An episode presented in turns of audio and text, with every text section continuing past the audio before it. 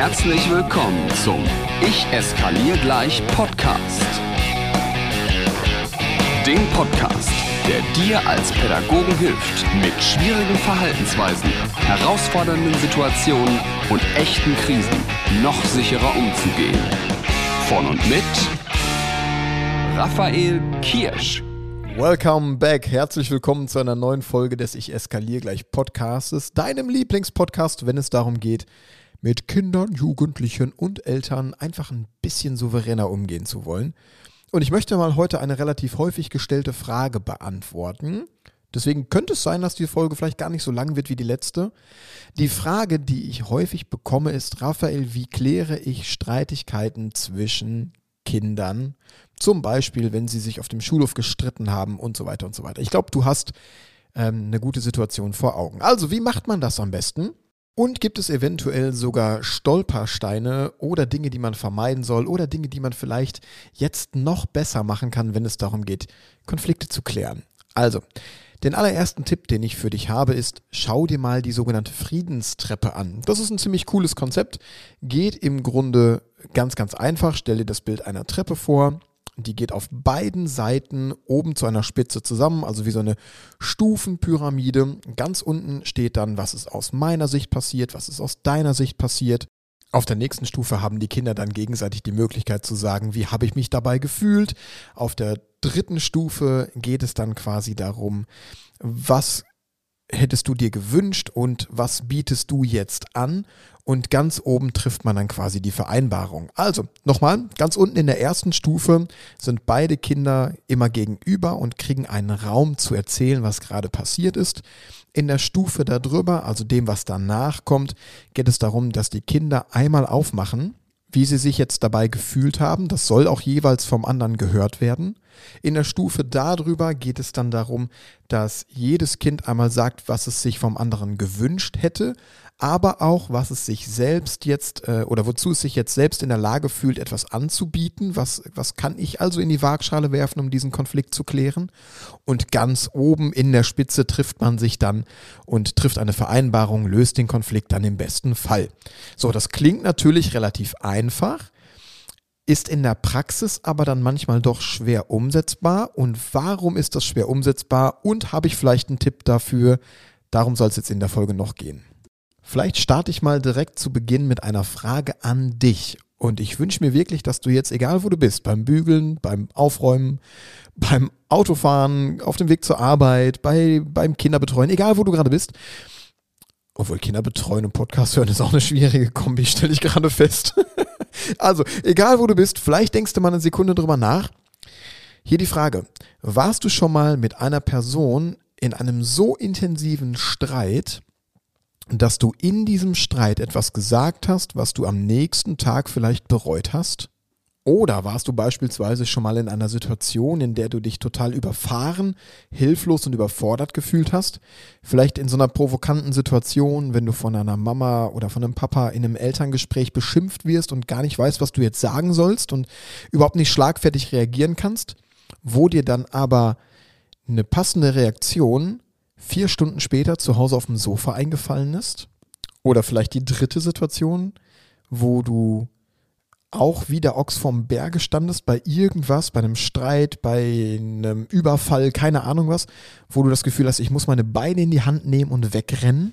Wenn du eine von diesen drei Situationen oder vielleicht sogar zwei oder alle drei schon mal erlebt hast, dann hast du schon mal Bekanntschaft gemacht mit Fight, Flight or Freeze, mit einem dieser drei Modi, die in unserem Gehirn abspielen bzw. passieren, wenn wir in bedrohliche Situationen geraten. Und gerade das erste Beispiel, dass man im Streit etwas sagt, was du am nächsten Tag bereust, ich finde, damit kann fast jede und jeder von uns was mit anfangen, weil das den meisten von uns doch schon mal was äh, schon mal passiert ist. Also wir sagen etwas, wo wir hinterher denken, meine Fresse, warum hast du das denn getan?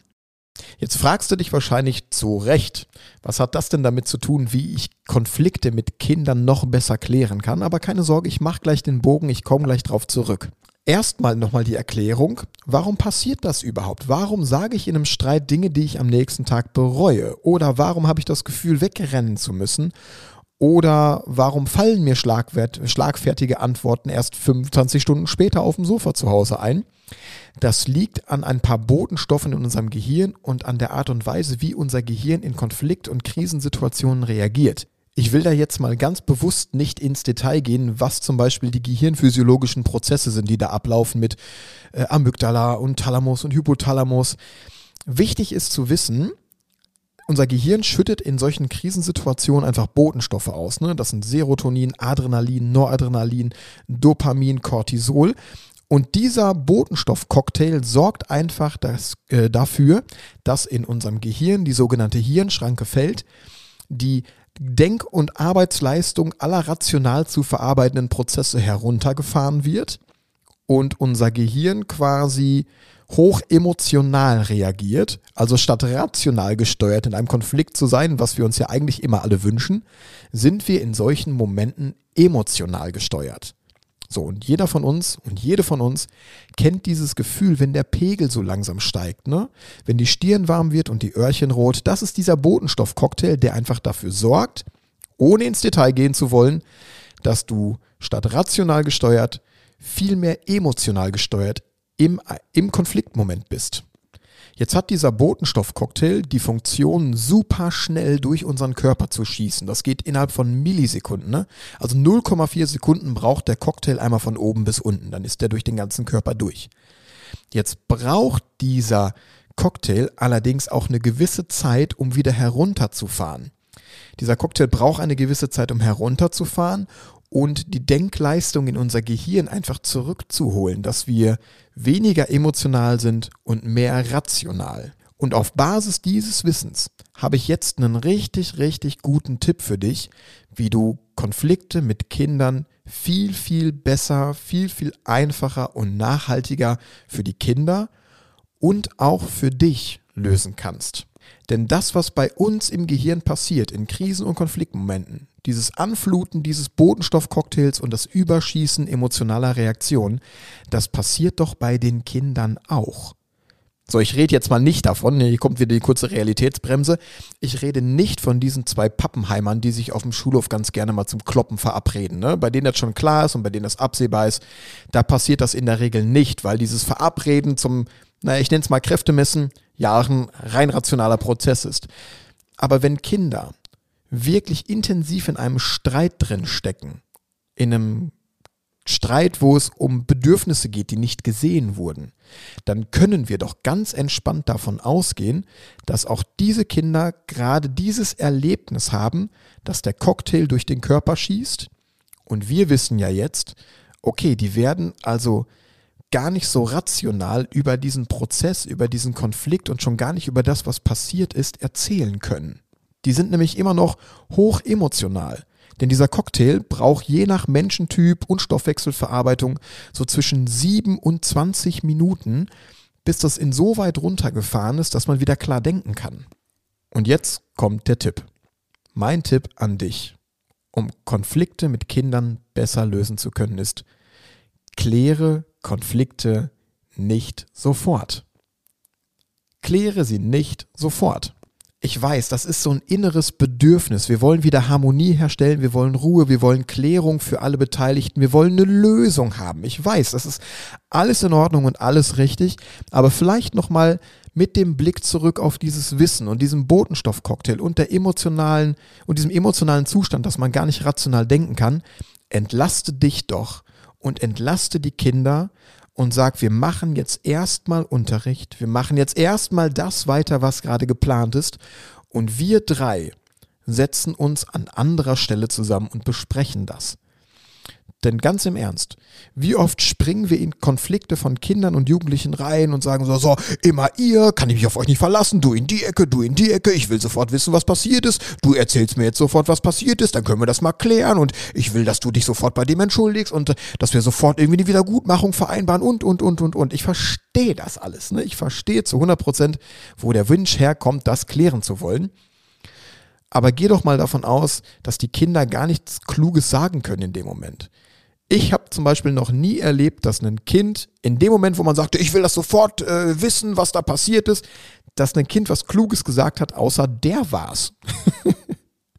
Deswegen ist mein großer Tipp, Natürlich guckt nochmal auf die Friedenstreppe. Die Friedenstreppe ist eine super Methode, habe ich nicht erfunden, ist nicht von mir, finde ich aber gut, lässt sich immer adaptieren, musste bei Google nur eintippen.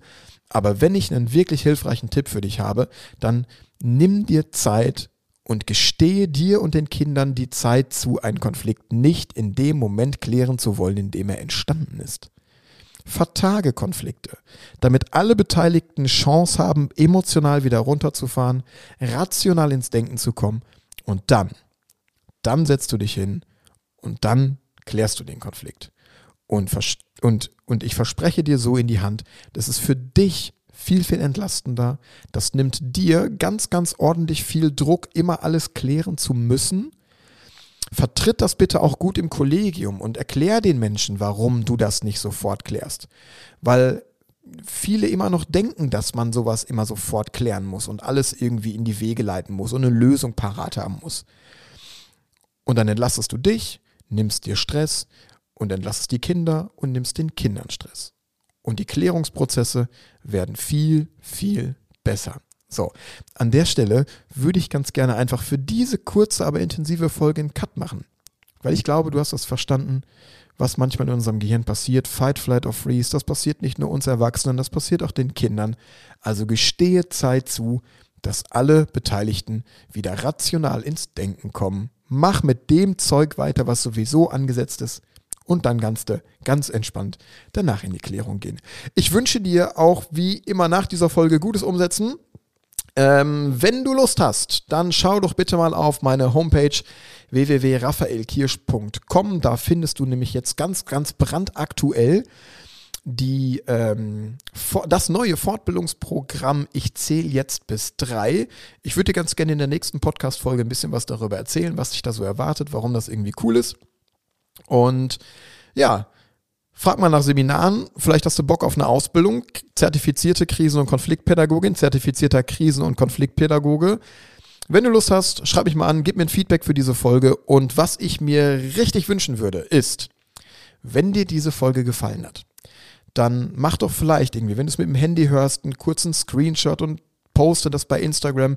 Teil auf jeden Fall gerne mit anderen Menschen, dass du diese Podcast-Folge hörst. Das hilft mir ungemein ich freue mich riesig über eine Bewertung. Wenn du es öffentlich teilst, dann kannst du mich super gerne verlinken. Dann kann ich es nämlich reposten, dann haben wir beide was davon. Also, ich wünsche dir einen fantastischen Tag mit weniger Krisen und Konflikten. Wenn die doch so vorhanden sein sollten, nimm dir Zeit und entspann dich. Klär es nicht sofort. Gutes Umsetzen, lass dich nicht ärgern und schon gar nicht von mir. Noch mehr Impulse und alle Informationen zu Seminaren und Workshops findest du auf Instagram und auf raphaelkirsch.com.